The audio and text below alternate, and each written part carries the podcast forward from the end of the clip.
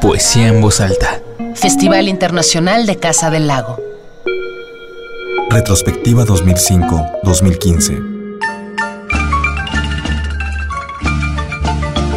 Para su edición del año 2015, el Festival Internacional de Poesía en Voz Alta lanzó por primera vez una convocatoria general de poesía escénica. Los ganadores fueron el colectivo Gallegos. Y nosotros en esta fundación comunitaria eh, reconocemos que el principio es colectivo y nuestro, nuestro trabajo se vierte sobre la comunidad misma partiendo de elementos identitarios de la comunidad.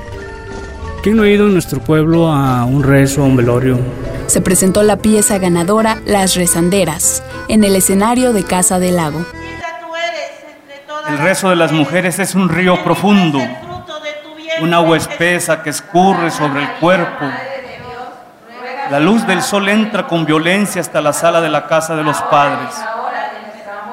Las letras intentan inútilmente dar descanso al corazón, un lugar para el reposo, el poema, pero nada logra ante esa voz uniforme, tupida, pareja de las mujeres que llegan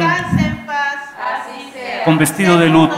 Se trata de una obra poética que a través de una voz que testifica la muerte se produce una experiencia estética agua bendita a los pies de los ancianos, para que alumbre los caminos, la cruz en la frente como lo pedía mi madre, la cruz en la nuca como lo solicita mi amada. A nadie se le niega un poco de agua, el agua bendita para los necesitados, que viene de la montaña, de los montes y sus mil cuestas, que cruza los caminos un finado. Está, la, pieza trata sobre un velorio de nueve días de, de, alguien fallecido, recién fallecido, que todavía no sabe si es materia, o si es carne, si es algo vivo, o si es este, luz, o si es un espectro. Entonces el poema juega con algunos recuerdos de él y algunas presencias ahí. El proyecto incluye poesía, teatro y arte urbano, con la visión y una práctica ritual sobre la muerte en el istmo de Tehuantepec. Reafirmando y regresando al concepto de la, la palabra es un bien común. La palabra no tiene dueño. Esta propuesta, surgida de la voz del poeta César Rito, escenificada junto con el director teatral Víctor Castán y el artista plástico Rodrigo Vargas, representa el reconocimiento a una de las expresiones culturales más adentradas en la vida del pueblo teguano. La, pusimos en, escena la primera vez en, en una casa abandonada, que primero fue escuela en 1940 y luego fue eh, la primera oficina de bienes comunales.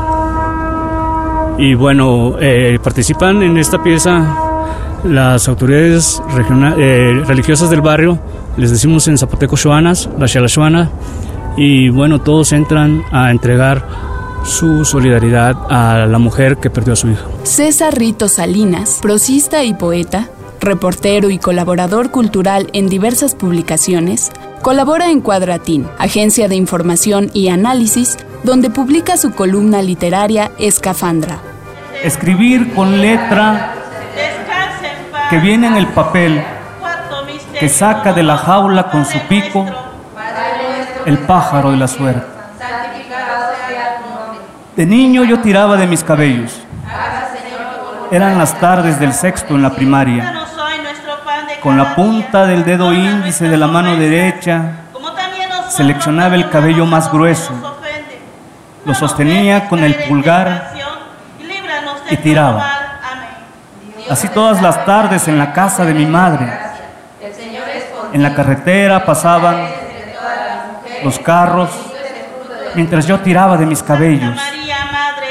Los arrancaba de raíz y pausadamente frente al camino masticaba la fibra oscura, indigerible.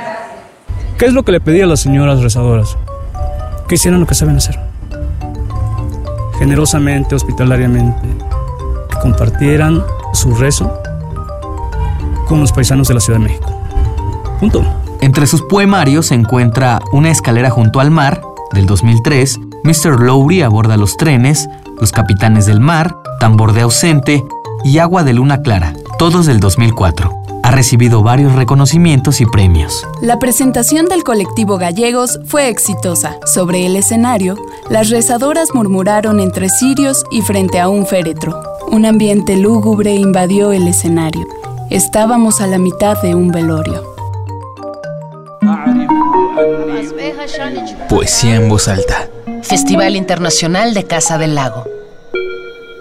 Retrospectiva 2005-2015.